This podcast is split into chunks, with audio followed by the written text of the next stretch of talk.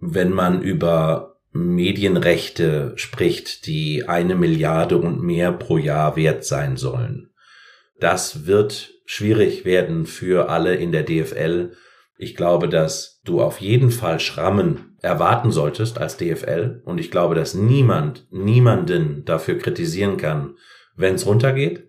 Die Zeiten sind für mich ein wenig vorbei, wo man ein maximal fragmentiertes Asset für noch mehr Geld äh, über den Tisch bekommt. Sports Business and Players. Der Spurbis Podcast mit Marco Klevenhagen. 30 Minuten ein Thema auf den Punkt. Herzlich willkommen bei einer neuen Folge des Spurbis Podcasts Sports Business and Players. Heute machen wir eine kleine Sondersendung. Wir wollen uns nämlich mit der Spobis-Konferenz beschäftigen, die ja für uns aus, wenn wir heute aufnehmen, nur eine Woche entfernt ist, nämlich vom 31.05. bis zum 1.06. in Düsseldorf stattfindet. Freuen wir uns sehr drauf und möchten euch mit der Frage, was uns erwartet und was das so ein bisschen aktuell über das Sportbusiness aussagt, Geschmack darauf machen und Lust darauf machen. Und dafür habe ich mir den Peter Lauterbach geholt, er ist CEO von der Sport Total AG, bereits seit ja, 2013, börsennotiertes Technologie- und Medienunternehmen mit Sitz in Köln. Peter ähm, kenne ich schon sehr, sehr lange, begleitet uns auch als Partner schon sehr, sehr lange. Seine Ursprünge hat er eigentlich als Journalist und war da eben auch sehr viel im Motorsport unter anderem unterwegs. Und mit der Frage fangen wir auch gleich an, aber ich verspreche euch, da kommen noch einige mehr. Ja, dann herzlich willkommen. Danke für deine Zeit, Peter. Schön, dass du bei uns bist. Vielen Dank für die Einladung, Marco. Wir wollen ja heute einen Ausblick auf die Spobus-Konferenz geben, vom 31.05. bis zum 1.06. in Düsseldorf. Äh, ungefähr nächste Woche, wenn wir zum ersten Mal hier rauskommen mit dem Ding. Da wollen wir natürlich punktuell ein paar Ausschnitte mal beleuchten und punktuell ein paar Themen ähm, spiegeln. Das äh, mehr geht auch gar nicht, weil natürlich ist das Programm äh, riesig und wir können da nicht auf alles eingehen. Aber bevor wir das tun, machen wir uns hier immer ein bisschen locker. Das Warm-up. Peter, du bist ja am ersten Tag äh, selbst auf der Bühne und zwar mit Ottmar Safnauer, dem Chef des Formel 1 Teams Alpine, mit dem Thema Drive to Survive und wie die Formel 1 wirklich tickt und was wir daraus lernen können. Ottmar werden nicht alle kennen. Und äh, wir beide finden aber, sollten sie aber, weil der hat eine Menge zu sagen und man kann eine Menge von ihm lernen. Du, bevor wir das sagen, warum das so ist, du hast mich ja auf das Thema gebracht und hast ihn mir ja empfohlen, dass, äh, dass wir das mit ihm machen. Klär uns doch mal auf, was, was du mit der Formel 1 überhaupt zu tun hast. Du hast ja sowohl mit deinem jetzigen Unternehmen, glaube ich, was mit der Formel 1 zu tun, aber vor allem auch in, aus deiner Vergangenheit heraus. Genau, ich habe in der Formel 1 tatsächlich äh, beruflich mit die ersten Fußstapfen äh, machen dürfen. Äh, ich durfte als ganz junger Kerl, Anfang 20-jährig, ähm, nach äh, München gehen und Formel 1 Redakteur werden, nachdem ich Praktika gemacht hatte bei Hitradio FFH und Reuters äh, und dann ähm, da meine ersten Reportagen gemacht habe, hatte ich einen Anruf bekommen nach einer Reportage vom Betzenberg mit Michael Schumacher und dem ersten FC Kaiserslautern. Und ähm, durfte dann als äh, junger Kerl tatsächlich auf diesen 300 Metern alles Gute und alles Schlechte in unserem Sportbusiness äh, kennenlernen, kann man sich vorstellen, von Bernie Ecclestone und Flavio Briatore bis eben auch zu Ottmar Safnauer, der damals ein Motoringenieur für Honda war. Und ähm, ich habe den sogar vor über 20 Jahren in Detroit mal, wo seine Heimat ist, äh, besucht. Ottmar ist halb deutsch, halb rumänisch, ähm, totaler Petrolhead, äh, wirklich einfach an diesem Sport und an Motoren interessiert. Und ist inzwischen ähm, der dienstälteste Formel 1 Teamchef, den es überhaupt gibt.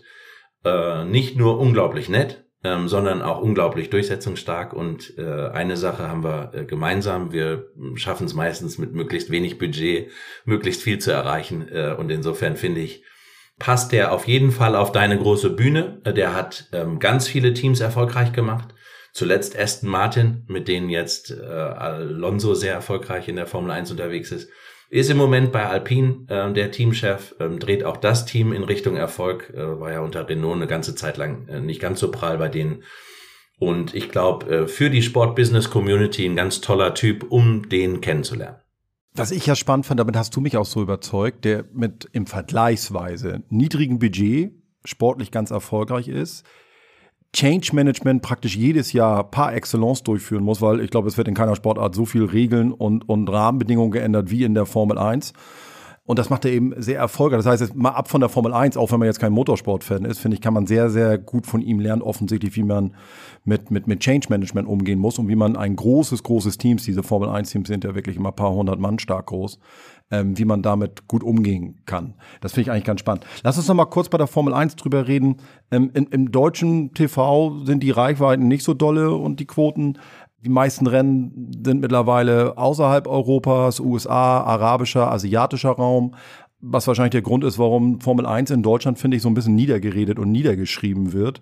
Ähm, ist das eigentlich gerecht oder, oder hast du einen anderen Blick drauf? Ich finde, wir Deutschen haben unglaubliches Talent, äh, Dinge niederzuschreiben und niederzureden. Ähm, grundsätzlich halte ich das äh, natürlich für äh, unsachlich in allererster Linie. Und zwar unsachlich, wenn man sich den allerwichtigsten Markt äh, der Welt einmal anschaut, nämlich die USA. Da sind die äh, Formel 1 Quoten im Fernsehen in den letzten zwei Jahren um exakt 100 Prozent äh, gestiegen, während in 20 noch im Durchschnitt 660.000 Zuschauer vor den Bildschirmen waren, äh, sind es jetzt 1,4 Millionen, Tendenz dramatisch steigend. In Deutschland übrigens mit Sky als einzigem verbliebenen Rechtehalter, weil ähm, RTL keine Free-TV-Rennen mehr zeigt, äh, mit zwischen 500 und 660.000 ähm, Zusehern pro Rennen immer noch überhaupt alles andere als unerfolgreich. Also es war damals schon zu meiner Zeit, als ich noch die Formel 1 bei Sky moderiert habe, total üblich, dass RTL times 10 war, was die Quoten anbelangte. Also wenn wir 500.000 hatten, hatten die 5 äh, Millionen. Und das ist, wie man weiß, im deutschen Fernsehen heute jetzt kein Schmutz mehr, wenn man ein paar Millionen Live-Zuschauer erreicht. Äh, und ja, natürlich hat sich die Fahrerentwicklung ein bisschen gegen deutsche Interessen entwickelt. Wir haben jetzt noch dankenswerterweise Nico Hülkenberg zurückbekommen. Aber äh, nach dem Abgang von Sebastian Vettel ist natürlich in den obersten Reihen äh, da ein bisschen äh, eine Ausdünnung erfolgt, was den Erfolg anbelangt. Und dennoch äh, ganz normale Zyklen. Also äh, wer hätte gedacht, dass Max Verstappen inzwischen in Holland ganze Tribünen füllt und in Österreich auch und in Polen auch. Also ganz Holland und Belgien sind inzwischen angesteckt vom Formel 1 Fieber und wir Deutschen halt ein bisschen weniger. Aber dann ist bei uns immer alles gleich sehr schlecht. Also von daher, wie so oft im deutschen Sport, in dem Moment, wo wieder deutsche erfolgreiche Fahrer mitfahren, gehst du auch davon aus, dass dann die Fernsehsender, Streaming-Plattformen wieder zuschlagen werden und Formel 1 dann auch wieder entsprechende Reichweiten und Quoten einfahren wird. Keine Ahnung, Marco, um ehrlich zu sein. Also ähm, die Fußball-Bundesliga wird ja auch in großen Teilen im Pay übertragen. Ähm, und alles, was eine hohe Wertigkeit hat, findet auch, dass es viel Geld bekommen muss. Ich weiß jetzt nicht, wie viel im nächsten Jahr die Übertragung meines Heimatvereins SV Darmstadt 98 ähm, gegen äh, Who Names, also you name it, wer jetzt bleibt sozusagen auf den Abstiegsrängen, aber ähm, äh, lass uns sagen, irgendwie gegen Fürth, Hannover, äh, den HSV oder sonst wen hat. Ähm, insofern ist grundsätzlich die Frage nach Quote meiner Meinung nach und nach Free-TV-Plattform zumindest eine, die man aus unterschiedlichen Richtungen betrachten kann. Lass uns in der USA mal bleiben und wir springen auch direkt dazu mal in unser Hauptfach. Das Thema. Ja, das Thema heute ist die Spobis-Konferenz 2023 und wir wollen so ein bisschen die Frage beleuchten, was uns da erwartet und vor allem, was dann das Programm und die Speaker, was das so ein bisschen gerade über das aktuelle Sportbusiness aussagt. Wie gesagt, lass uns mal in den USA bleiben. Wir haben ja mehrere Themencluster, ähm, insgesamt äh, sieben Stück. Fünf davon finden übrigens am zweiten Tag statt. Ähm, das sind ja 75 Prozent des gesamten Bühneninhalts. Ähm, und neben den Themencluster haben wir natürlich dann noch eine Hauptbühne und vor allem zig Masterclasses. Und ein Themencluster davon ist Brands und Sponsoring. Und hier gibt es einen Schwerpunkt wiederum von US-Sport. Wir haben diverseste Speaker aus Geschäftsführung und Vorständen, zum Beispiel von den Kansas City Chiefs. Da sind wir ganz stolz, dass die unser Partner sind, aber auch die große Agentur CAA und andere mehr.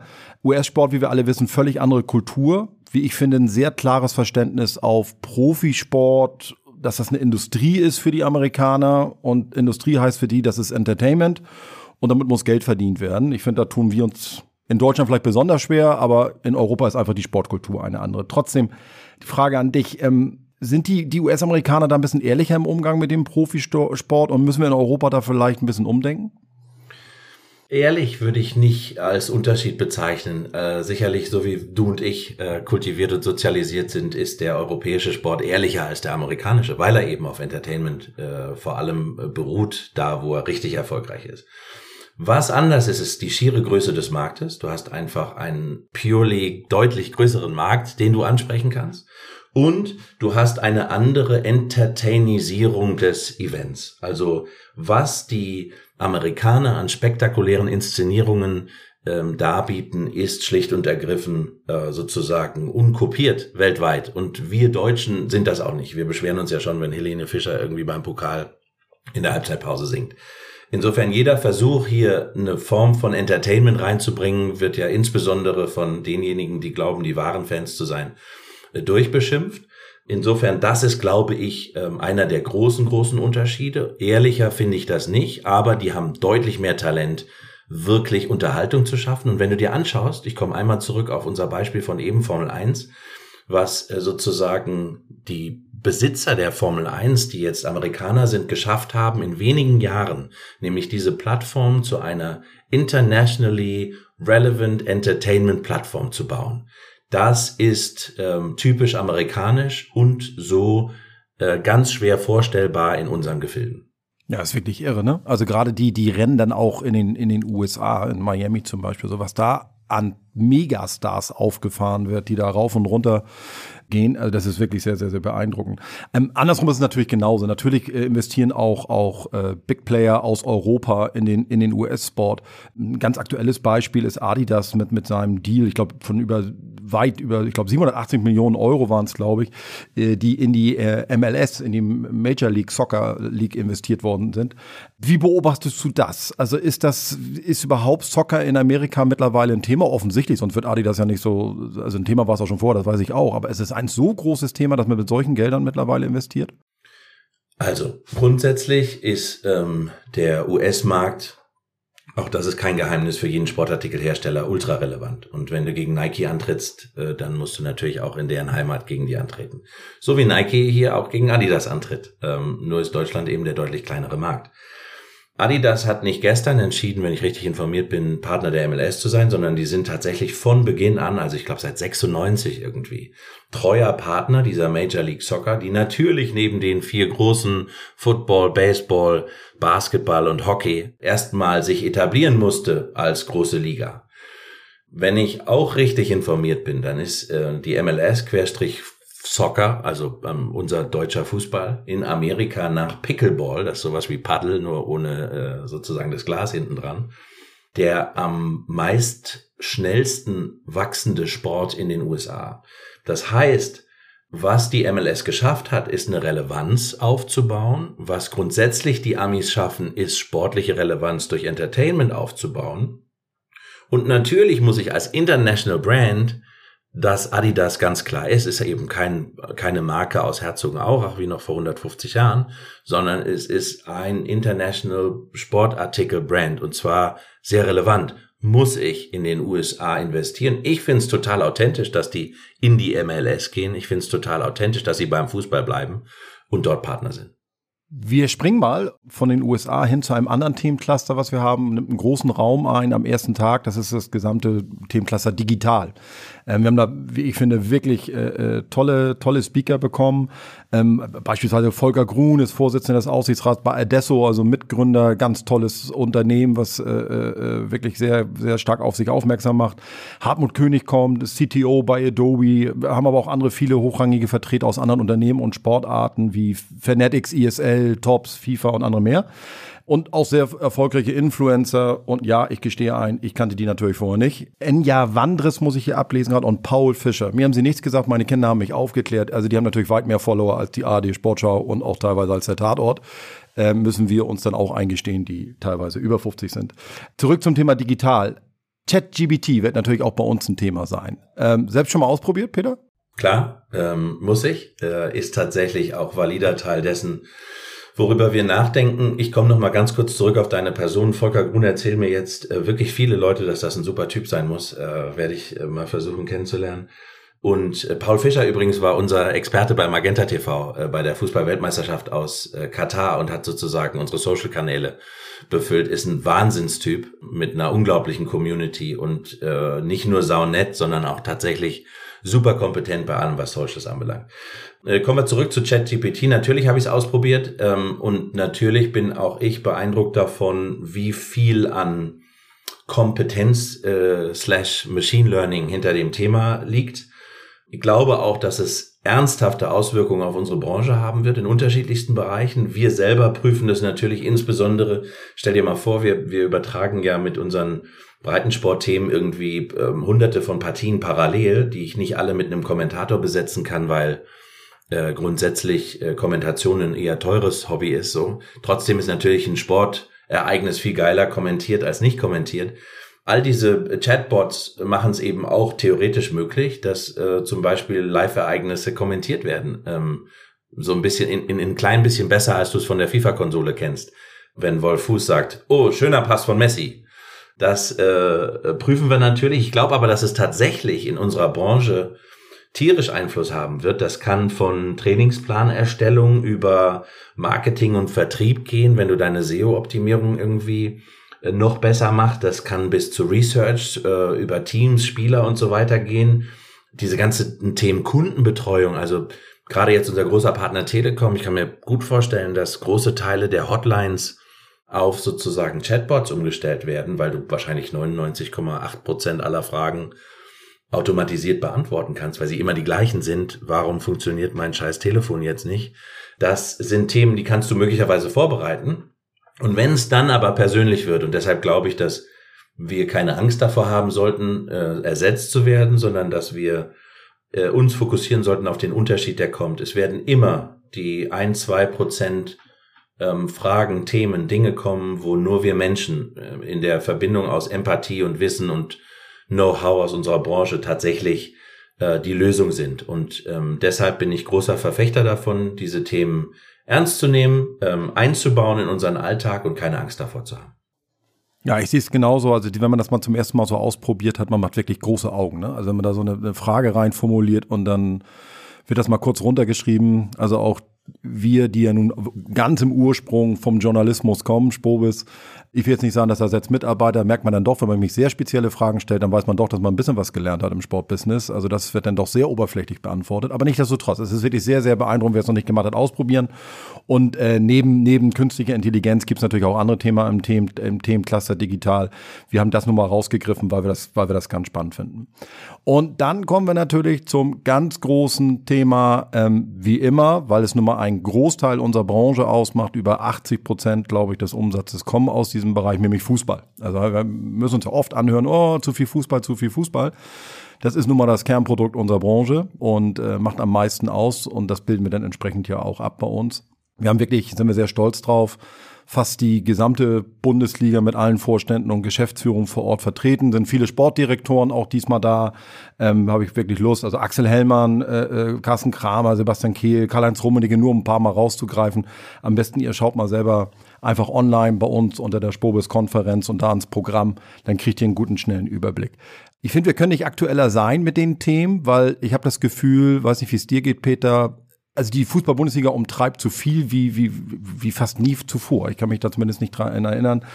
Es wird darüber gesprochen, ob man Investoren aufnehmen soll. Grundsätzlich muss man darüber mal ein Verständnis finden, was die Bundesliga überhaupt sein will, vor allem im Zusammenspiel auch mit der zweiten Liga. Ähm, es muss eine neue Geschäftsführung bestellt werden. Die Kandidaten, die es gab, haben abgelehnt und bleiben bei ihren Verein. Ich habe gedacht, der Dresden wird's oder nicht? Ich habe auch gehört, dass Herr Dresden es wird. So, wenn wir schon mal Gerüchteküche hier machen, wir beide. Also ich habe auch gehört, dass er das wird, aber zumindest ist er nicht offiziell. Ah, okay. Hoffentlich aber nicht. Und ich könnte mir auch vorstellen, dass man noch mal bei ehemaligen guckt, die jetzt woanders tätig sind. Das könnte hier sicher auch anbieten, soweit ich weiß. Soll es ja nicht nur einen Geschäftsführer geben wie seinerzeit, sondern ähm, es sollen mehrere werden.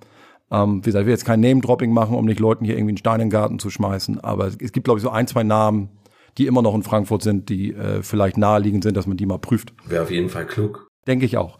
Anstehende Medienausschreibung fällt mir dabei auch noch ein. Ähm, die wird auch noch da. Ähm, deswegen fangen wir mal damit an. Investoren. Ja oder nein? Wenn der Podcast hier rauskommt, hat die Liga darüber entschieden, ob sie das Thema weiter prüfen will, ja oder nein. Wie, wie schaust du drauf? Ich bin grundsätzlich super gespannt. Also, ähm, dass man, um zu wachsen, ähm, sozusagen Fremdkapital braucht, ähm, ist unstrittig. Alles, wo investiert werden muss und wo die Einnahmen aus dem operativen Bereich nicht reichen, muss nun mal von außen investiert werden. Jetzt findet ja Köln, äh, dass man auch mal eine saubere Finanzierung aufnehmen kann äh, und mit normalem FK äh, von der Deutschen Bank, der Commerzbank oder von sonst wem arbeiten könnte und St. Pauli findet, dass ähm, man auch ein bisschen langsamer den ganzen Prozess starten könnte, wenn ich das richtig verstanden habe. Und ich finde, man muss vor all diesen Stimmen äh, Respekt haben. Ne? Und ähm, habe auch gehört, dass, dass es natürlich, wie immer, äh, eigentlich auch aus, aus den gleichen Ecken dann Kritiker gibt und, und, und, und, und. Jetzt geht's ja gar nicht mehr um viel, wenn ich das richtig verstanden habe. Es geht noch um 12,5 Prozent, es geht um zwei Milliarden, es geht um eine Abgabe von künftig einzunehmenden Medienerlösen aus dem internationalen und nationalen ähm, sozusagen Rechtegeschäft. Das, und das würde mich total wundern, wenn wir da alle überrascht werden von irgendeinem weißen Ritter, eh schwer wird. Also, ähm, wenn, das richtig ist, was ich gehört habe, dann hat jetzt Sky nicht mehr die allerfettesten Taschen und Dazone, die Dame, die das jetzt führt, ähm, scheint auch wirtschaftlich orientierter zu sein, als man das vielleicht in der Vergangenheit war. Und wer sich PayTV in Deutschland anguckt, der hat auch verstanden, dass möglicherweise mit der Fußball-Bundesliga bisher noch niemand so richtig reich geworden ist. Also da ist einfach unfassbar viel an, an neuen Entwicklungen, auch seit der Pandemie. Äh, die Führung hat gewechselt. Im Moment ist man quasi führungslos so, oder ne, interimistisch unterwegs gar nicht im Böse gemeint. Ähm, das muss definiert werden. Ähm, werden da Leute aus der Branche genommen, werden nicht Leute aus der Branche genommen. Private Equity hört sich immer erstmal böse an, kurzfristig, gewinnorientiert, mal fünf Minimum. Ich finde das alles sehr gesund. Es ist sehr gesund, darüber zu diskutieren. Es ist sehr gesund, eine Entscheidung zu treffen. Ähm, und ich bin mir sicher, das wird äh, zu dem Wohl aller äh, dann auch passieren. Wir beide wissen es, nachdem wir hier sprechen weil das äh, sozusagen entschieden wird, während äh, wir das hier schon aufgenommen haben. Aber grundsätzlich kann ich mir vorstellen, dass man irgendwie eine Einigung erzielt. Ja, also zumindest scheint die Tendenz tatsächlich dahin zu gehen, dass man sich, glaube ich, öffnen will. Aber ich bin mit dir. Die Kritik, die da so ein bisschen im Raum steht, ist nachvollziehbar und, und ist auch ernst zu nehmen.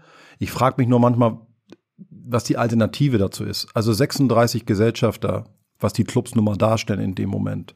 Jeden Einzelnen zu hören, jede Meinung zu berücksichtigen, jedes persönliche Ziel zu berücksichtigen, ist nahezu unmöglich. Dass auf der anderen Seite also Leute vorweggehen und sagen, okay, wir versuchen, weil wir auch dafür bestimmt wurden, jetzt im Sinne der Liga eine Entscheidung zu treffen und herbeizuführen, kann ich auch wiederum gut nachempfinden. Ich glaube, die Herausforderung wird sein, wenn ich das persönlich noch anmerken darf, dass der Wettbewerb an sich nicht dadurch, dass man mehr Geld aufnimmt, automatisch spannender wird, wenn man die Geldverteilung gleich lässt. Also, und der Wettbewerb ist nun mal im Sport das Nonplusultra. Wenn ich keinen spannenden Wettbewerb habe, das sehen wir an dieser Saison, die nämlich spannend ist, und schon ist die Aufmerksamkeit noch mal viel größer und die Emotionen sind viel größer, sowohl in der ersten als auch in der zweiten Liga im Übrigen. Wenn der wegfällt, weil eben ein Abonnementmeister wie FC Bayern äh, immer vorne durchkommt, weil die nun mal 150 bis 200 Millionen mehr Euro haben für ihren Kader, dann ist das nicht besonders spannend und das verkauft sich auch dann nicht besonders gut im Ausland. Also ich finde, hier liegt so ein bisschen noch die Frage, die zu klären ist eigentlich, wenn wir im Ausland erfolgreicher unser Produkt Bundesliga verkaufen wollen, dann brauchen wir auch ein besseres Produkt und nicht nur einfach einen besseren Vertrieb und eine bessere Vertriebsstruktur. Das ist ja meine Kritik an der Stelle. Grundsätzlich würde ich aber deine Meinung teilen. Ich finde es die Alternative dazu schwierig, weil die Alternative dazu könnte bedeuten, dass man an die Top 1000 1200 Spieler eben nicht mehr rankommt. Und dann ist man auch sportlich irgendwann auf Augenhöhe mit Österreich und Portugal. Nichts gegen Österreich und Portugal. Das sind natürlich ganz tolle Ligen. Aber mindestens einer von beiden kann besser Skifahren als Fußball spielen. Lass uns doch mal ähm, über die äh, Medienausschreibung. Du hast das gerade angedeutet. Die ersten Entwürfe sind draußen. Die werden jetzt vom Kartellamt geprüft. Und du hast das eben schon angedeutet, auf was für eine schwierige Medienstrukturlandschaft das gerade stößt. Kannst du das nochmal auskleiden aus deiner Sicht? Naja, Fakt ist, dass es dem bisherigen DFL-Management bis zur selbst in der Pandemie dann durchgeführten Ausschreibung ähm, gelungen ist, zwar nicht so viel Erlöse zu holen, dafür gab es ja regelmäßig Kritik, wie zum Beispiel in England, aber ähm, dennoch eben signifikante Medienerlöse zu erzielen und vor allem in der Entwicklung aus den letzten 15 Jahren sich immer zu steigern. Das ist das, was ich eben bezüglich der Formel 1 in den USA angemerkt habe. Das äh, hat ja allen Respekt verdient. Was jetzt passiert ist, dass, wenn die Gerüchte stimmen, zumindest waren sie in den Medien zu lesen, Comcast, der Eigentümer von Sky, versucht hat, Sky Deutschland zu veräußern, das nicht getan hat, aus welchen Gründen auch immer. Dass, wenn man über Medienrechte spricht, die eine Milliarde und mehr pro Jahr wert sein sollen, wenn man darüber spricht, dass es bisher, und das wäre spannend, wenn das jetzt fürs Kartellamt plötzlich nicht mehr existiert, finde ich, eine äh, Single Buyers Rule gab ähm, oder No Single Buyers Rule, die eigentlich verhindert hat, dass ähm, ein Anbieter wie Sky weiter der Platzhirsch blieb. Meiner Meinung nach ein Punkt, warum äh, Sky möglicherweise ähm, äh, schwierig hat im, im Umfeld, weil eben viele Fans, und das ist, das ist das, was ich aus meinem direkten Umfeld mitbekomme, äh, viele Fans sind maximal überfordert von der Mannigfachheit an Angebot, von den Plattformen, die man jetzt alle ähm, sozusagen abonnieren muss, um das äh, Produkt Fußball-Bundesliga zu genießen. Und ähm, das geht den Leuten auf die Nerven, um es äh, sehr deutlich zu formulieren. Die haben da keinen Bock mehr drauf. Und wir Deutschen sind nicht so gut im Geld ausgeben für Inhalt. Das ist was, was, ne, da habe auch ich und wir als Firma drunter zu leiden. Ich habe natürlich gedacht, dass die Monetarisierung von tollem Content aus egal wo, von der Bundesliga bis in die Kreisklasse, äh, den Menschen was wert wäre. Die äh, Erkenntnis ist, das ist noch ein weiter Weg, ähm, bis wir da sind, wo die Amerikaner schon lange sind, dass nämlich Content ein Value hat. Und äh, das wird schwierig werden für alle in der DFL bei der nächsten Ausschreibung. Ich sehe nicht, dass einer von den großen, ähm, die ja immer wieder zitiert werden, von den Apples bis Amazon, seine wunderbare Plattformstruktur, die funktioniert, weil man einmal Content produziert und in ganz vielen Nationen adaptierbar äh, sozusagen konsumierbar macht ähm, und damit einmal Kosten produziert mit ein paar wenigen Zusatzkosten pro Markt, aber ansonsten eben nicht, warum man sich jetzt in dieses wirklich anstrengende rechte Geschäft, das alle vier Jahre neu gewürfelt wird, hinunter in Anführungsstrichen begeben sollte. Äh, und das anders als bisher bei mehr als irgendwelchen internationalen Wettbewerben. Also ich glaube, das wird eine echte Challenge. Äh, die werden nur wenige überhaupt ähm, halbwegs meistern können. Ich glaube, dass du auf jeden Fall Schrammen erwarten solltest als DFL. Und ich glaube, dass niemand, niemanden dafür kritisieren kann, wenn es runtergeht die Zeiten sind für mich ein wenig vorbei, wo man ein maximal fragmentiertes Asset für noch mehr Geld äh, über den Tisch bekommt. Um das nochmal zu ergänzen, was du gesagt hast, nämlich das mit der No Single Buyer Rule, wollen jetzt hier nicht alle Hörer überfordern, das ist ein bisschen Deep Shit, da muss man Medienrechte ausschreiben und sich ein bisschen damit beschäftigt haben. Geht also im Kern darum, dass ein Medienanbieter nicht alle Rechte kaufen kann, um es mal sehr kurz runterzubrechen. Und das bestimmt das Kartellamt. Was wahrscheinlich aus, aus Konsumentensicht zunächst total gut klingt, weil wir alle wollen nicht, dass es nur noch eine Tankstelle gibt mit, mit Benzin oder nur noch einen Supermarkt und wir das finden das ganz toll, dass an jeder Ecke was anderes ist. Das ist eigentlich ja fast, fast Gift für die Bundesliga rechte Vermarktung und eben dann auch für den, der die Rechte erwirbt, damit mich noch mit Geld zu verdienen, wenn es so fragmentiert angeboten wird. Und offensichtlich du sagst es gerade, will das, wollen das die meisten Kunden auch gar nicht, sondern sie würden eher wahrscheinlich gerne den Preispunkt über einen Anbieter bestimmen, nämlich wenn der zu teuer ist, kaufen wir nicht. Und wenn er günstig genug ist, dann kaufen wir uns ein Abo und gucken dort bei einem Anbieter Fußball. Aber das macht das Kartellamt. Und die, wir haben wahrscheinlich ganz tolle Vorschriften, nach denen sie sich richten und danach äh, äh, Entscheidungen treffen. Aber warum sollten die jetzt anders entscheiden als in den letzten Jahren? Hast du da, äh, verstehst du das? Warum soll es denn die No Singles Bias Rule jetzt vielleicht nicht mehr geben? Boah, ich bin kein Kartellrichter. Ich habe auch gehört, Christian Seifert hat mir das, glaube ich, mal gesagt, das fand ich ganz spannend, der aus eigener Erfahrung, aus der Vergangenheit natürlich wusste, wie das Kartellamt agiert. Und er sagte, das hängt ganz davon ab, ich hoffe, ich gebe Ihnen da richtig wieder, in welche Abteilung sozusagen das geprüft wird. Es ist ein Unterschied, ob das eben in einer Medienabteilung beim Kartellamt jetzt geprüft wird, die gibt's wahrscheinlich so gar nicht, oder eben äh, für Konsumenten. Und dementsprechend wird auch die entsprechende Brille aufgesetzt, was dann nun gut für den Konsumenten ist. Wahrscheinlich müssten sich mehrere Abteilungen im Bundeskartellamt zusammensetzen und weil es so ein besonderes Produkt ist, von verschiedenen Seiten beleuchten, was eigentlich vernünftig wäre. Vielleicht, das ist reine Mutmaßung von mir, findet das jetzt ein bisschen mehr statt und man reflektiert, dass man gesehen hat, in der Vergangenheit hat man das Ziel, was das Bundeskartellamt hat, die haben ja nichts Böses mit uns vor, die wollen ja, wie gesagt, den Konsumenten vor allem schützen. Vielleicht hat man das reflektiert und sagt, das macht eigentlich auch für den Konsumenten so nicht wirklich viel Sinn. Lass uns noch mal ein letztes Wort zur Medienrechte ausschauen. Das war noch wichtig. Eigentlich hat sich an der Ausschreibung nicht so viel geändert, nur marginal hat man die ein bisschen anders positioniert unter den Voraussetzungen, die, die du gerade beschrieben hast, wie, wie schwierig der deutsche Medienmarkt gerade ist, um dann man nicht das Gefühl hat, dass der weiße Ritter vor der Tür steht.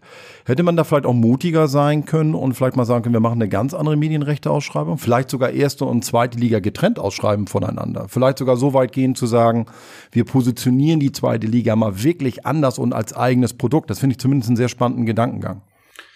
Du grundsätzlich ähm, musst du ja sowieso überlegen, sind wir mit der DFL ein internationales, globales Gut, das äh, konkurriert mit der Premier League. Äh, der FC Bayern München und Borussia Dortmund sind sicherlich Vereine, die du in einem Atemzug nennen darfst mit Chelsea, Liverpool und Manchester und Paris und Madrid und Barcelona. Aber sag mir mal, wer gerade Tabellen 14.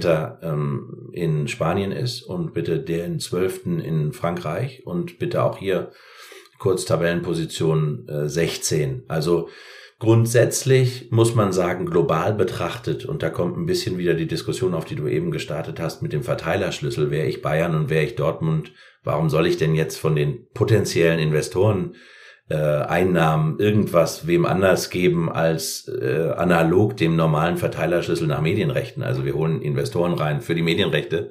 Warum soll denn das Geld aus diesem Investorenpool anders verteilt werden als bisher? Würde ich zumindest als Bayern und Dortmund nicht verstehen, diese sozusagen ähm, der, der Gerechtigkeitsgedanke und so werden doch die anderen immer kleiner und die Bayern und Dortmund immer größer. Natürlich ist das so, aber wäre ja falsch. Also in der Premier League sind natürlich die Einnahmen so äh, extraordinär, dass, dass man tatsächlich fast alle Clubs auch als generell Sportinteressierter kennt. Aber wie gesagt, in Frankreich oder in Spanien, finde ich, haben wir ein ähnliches Bild wie bei uns. Aber äh, grundsätzlich ähm, jetzt von der DFL, die nach einem Führungswechsel mit 36 Clubs sich neu aufstellt. Äh, grundsätzlich gab es ja dann nach dem Führungswechsel nochmal einen Führungswechsel. Und ich finde, man darf da niemandem einen Vorwurf machen, dass das jetzt nicht äh, irgendwie entrepreneurial enough ist, diese Ausschreibung, sondern die haben ja sogar mit diesem In-Car Entertainment Paket, was es jetzt, glaube ich, zum ersten Mal gibt, äh, einen, einen neuen Schritt gewagt und, und eher in Richtung Software äh, gedacht und, und, und welcher der Automobilhersteller in Deutschland könnte das denn vielleicht noch mit aufnehmen, konnte daher noch mal ein bisschen mehr Geld kommen als bisher. Ähm, das fand ich eigentlich recht kreativ. Aber grundsätzlich finde ich, kann man jetzt niemandem Vorwurf machen, dass da nicht wahnsinnig viel äh, Neues passiert ist, weil Neues ja vor allem dann passiert, wenn eine Führung sich darüber einig ist, wohin sie das Produkt entwickelt. Ihr merkt hoffentlich da draußen, also äh, Peter und ich haben Lust, über, über Fußball und andere Dinge mehr zu diskutieren und freuen uns entsprechend ähm, schon, schon auf die Konferenz. Wie gesagt, Fußball ist ein großes Thema, gar keine Frage. Und ich glaube, wir könnten aktueller nicht, nicht äh, dabei sein, ähm, diese Themen zu beleuchten. Aber wie gesagt, es gibt insgesamt sieben Themencluster, Nachhaltigkeit, Digitalisierung, Fußballclubs, Ligen und Verbände, Brand, Sponsoring, Medien, Events und Technologien. Sollte hoffentlich für jeden was dabei sein. So ist es auch gedacht. Sozusagen sieben Kongresse im Kongress. Und ähm, wer sich da, wie gesagt, ähm, näher erkundigen möchte, geht einfach bei uns auf die Website. Uns läuft ein bisschen die Zeit weg, Peter. Nichtsdestotrotz haben wir natürlich hinten raus unsere berühmte letzte Runde. Es geht in die letzte Runde. So nochmal ganz allgemein gesprochen, Peter. Hast du ein Highlight, wo du sagst, dass, dass, dass, da hast du dir was rausgepickt aus dem Programm? Hast du schon mal ein bisschen quer gelesen? Also außer deinen eigenen Slot natürlich mit Ottmar, das ist klar. Aber gibt's was, wo du sagst, da hast du einen besonderen Blick drauf?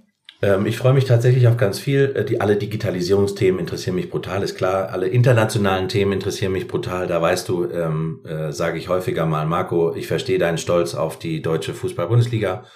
Aber lass uns doch mal gucken, ob wir nochmal auch ähm, internationalere Gäste bekommen. Ähm, ich finde immer wahnsinnig spannend, was macht die Welt, um auch mal zu gucken, was können die anderen besser als wir. Und ich fand es mega, dass du die Kansas City Chiefs als deine Partner äh, gewonnen hast. Von denen kann man, glaube ich, ganz, ganz viel lernen. Ähm, aber natürlich, und ähm, erlaub mir noch ein allerletztes Mal zurückzukommen auf Ottmar, dieses Drive to Survive hat die Formel 1 wirklich verändert. Das ist, das, das war das erste ähm, Behind-the-Scenes-Format einer großen globalen Sportart. Und das hat dazu geführt, dass meine Kinder, die damals, keine Ahnung, fünf, sechs, sieben waren, Interesse an der Formel 1 bekommen haben. Und meine Frau auch mal vorm Fernseher sitzt und sich das anguckt, ähm, weil die natürlich nicht mit mir zwei Stunden da hockt und Autos im Kreis brumm brumm machen sieht. Ähm, das hat also einfach eine breitere Zielgruppe angesprochen. Das finde ich ein mega Weg. Danach, weißt du, sind jetzt Breakpoint gekommen und Full Swing im Golfsport. Das ist der Weg. Ähm, und ich bin einfach, seit ich lebe, ein großer Content-Lover. Das ist der Weg, wie man Sport groß macht. Das ist der Weg, wie die Amis hinter den Kulissen Geschichten erzählen, die das Thema groß machen. Und ich glaube, Ottmar ist einer von zehn Superstars, ein Teamchef aus der Formel 1, der da vor allen sitzen wird und erzählen wird und einer der Protagonisten dieser Serie ist bei Netflix. Also das ist schon der Slot und, und der Typ, der mich am allermeisten catcht in diesem Jahr. Ja, die Netflix-Serie ist wirklich genial. Also ich bin wirklich kein großer Motorsport-Fan und die Formel 1 zu verfolgen, ähm, da muss man am Ball bleiben, was sich da immer alles ändert. Aber diese Netflix-Serie ist so gut gemacht, mit so guten Insight und es wird auch versprochen, einen Ausschnitt geben, den wollen wir unbedingt dann auf der Bühne zeigen, wie Ottmar beim anderen Teamchef im Motorhome aufschlägt und äh, mal kurz über äh, Fahrer und Löhne mit dem diskutiert und die Kamera hält dabei voll drauf. Also ist wirklich cool und spannend. Und wie gesagt, die haben damit ja auch eine Menge äh, erreicht. Zu deiner, zu deiner, finde ich, berechtigten Kritik mit mehr Internationalität letztendlich richten wir uns natürlich immer so ein bisschen darauf aus, von dem wir glauben, was ist, was will denn das Publikum, was wollen die Teilnehmer vor Ort. In der Vergangenheit war es ganz oft so, wenn wir, wir haben immer so 10, 20 Prozent internationale Gäste, Ganz oft war viel denen das schwer, mit ihren Themen und äh, die, die Bühne voll zu machen und den Saal voll zu machen. Ich glaube, das kippt ein bisschen, das ändert sich ein bisschen. Das liegt auch daran, dass es eine neue Generation, finde ich, bei uns in Deutschland gibt, die sich im Sportbusiness bewegen und beschäftigen. Und von denen, ich sage jetzt mal plus minus 30, habe ich den Eindruck, dass sie sehr, sehr stark auch vor Ort sind, weil sie lernen wollen, weil sie Content, weil sie mehr Mehrwert mitnehmen wollen. Und da wissen wir beide, der kommt eben auch oft, oft auf, wenn man über den Gartenzaun guckt und nicht nur bei sich selber reinschaut.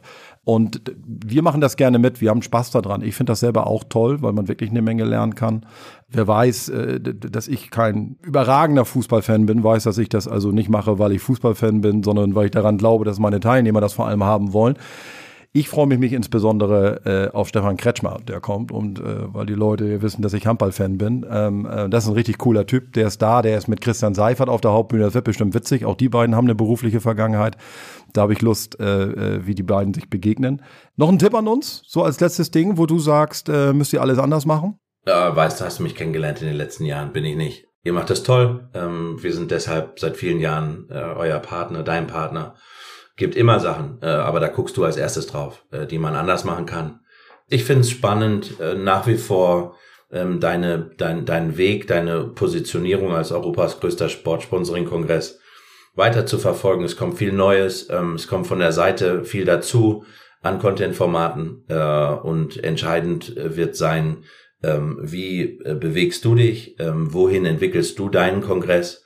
Ich finde eure Markenentwicklung super. Dazu herzlichen Glückwunsch nochmal. Und äh, alles andere freue ich mich dann vor Ort zu besprechen mit allen, die da sind. Und es liegt an uns, Zusehern und Konsumenten von diesem Kongress, eben vielleicht nicht ausschließlich äh, den drei, vier großen Fußballmachern zuzuhören, sondern vielleicht tatsächlich insbesondere an Tag eins und dann eben auch an Tag zwei ähm, die Hauptbühne und die anderen großen Bühnen so zu besuchen, dass sich unsere Gäste, deine Gäste dort wohlfühlen äh, und wir eine Menge Zuspruch bekommen. Ganz lieben Dank, Peter. Das machen wir hoffentlich genau so alle und erreicht äh, den einen oder anderen noch und macht, macht Lust auf mehr. Ich freue mich auf jeden Fall. Ähm, wie gesagt, wir sind jetzt rund eine Woche davor, äh, unser Gespräch hier und äh, wir beide sehen uns entsprechend vor Ort. Ganz, ganz lieben Dank für deine Zeit und bis bald. Formel 1, US-Sport, ChatGBT, künstliche Intelligenz, natürlich Fußball-Bundesliga. War hoffentlich für jeden was dabei und hat ein bisschen Lust und Laune gemacht auf mehr. Wie gesagt, wir freuen uns natürlich, wenn ihr alle vor Ort seid, aber auch für diejenigen, die jetzt nicht kommen können war das hoffentlich jetzt nicht nur eine Selbstbeweihräucherung, sondern ich fand toll, Peter hat paar tolle, interessante Fakten mitgebracht, gerade aus dem Bereich, wie gesagt, USA, wenn man Major Soccer League sich da anguckt, was sich da für eine Entwicklung ist, aber eben auch, finde ich, wie er gut unterstrichen hat, dass wir manchmal zu sehr mit einer deutschen Brille an Themen rangehen. Ja, Formel 1 ist dafür ein Beispiel, was eben dann doch weltweit extrem gut funktioniert und eine ganz tolle Entwicklung macht. Und Peter auch sehr stark betont, das merkt man auch durch seine wahrscheinlich Aktivitäten, die er mit seinem eigenen Unternehmen jetzt auch in den USA hat. Was man da eben von lernen kann, ist dann wahrscheinlich auch ein bisschen positivere Sicht auf Dinge und vorausgehen. Fußball haben wir viel drüber gesprochen, muss ich jetzt nicht länger drauf eingehen. Ähm, das sind die Themen, die uns jetzt in den nächsten Wochen und Monaten ohnehin beschäftigen. Und wie gesagt, wer das alles live erleben will, den begrüßen wir dann hoffentlich bei der Spobis-Konferenz 2023. In diesem Sinne, bis hoffentlich ganz bald persönlich. Das war Sports Business and Players. Der Spurbis Podcast mit Marco Klevenhagen. 30 Minuten ein Thema auf den Punkt.